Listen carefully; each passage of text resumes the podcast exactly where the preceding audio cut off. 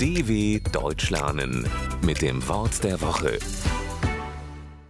Die Räuberleiter. Wer keine richtige Leiter dabei hat, kann die Räuberleiter nutzen. Notwendig sind zwei Hände, ein Partner und notfalls ein Seil. Man will auf die andere Seite eines Zauns oder einer Mauer klettern, doch sie ist zu hoch. Was macht man? Man sucht sich eine andere Person und lässt sie eine Räuberleiter machen. Und zack hat man das Hindernis überwunden.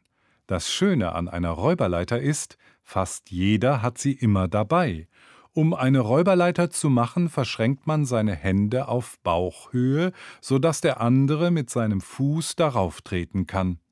Der Partner nutzt die Hände quasi als Stufe und drückt sich hoch.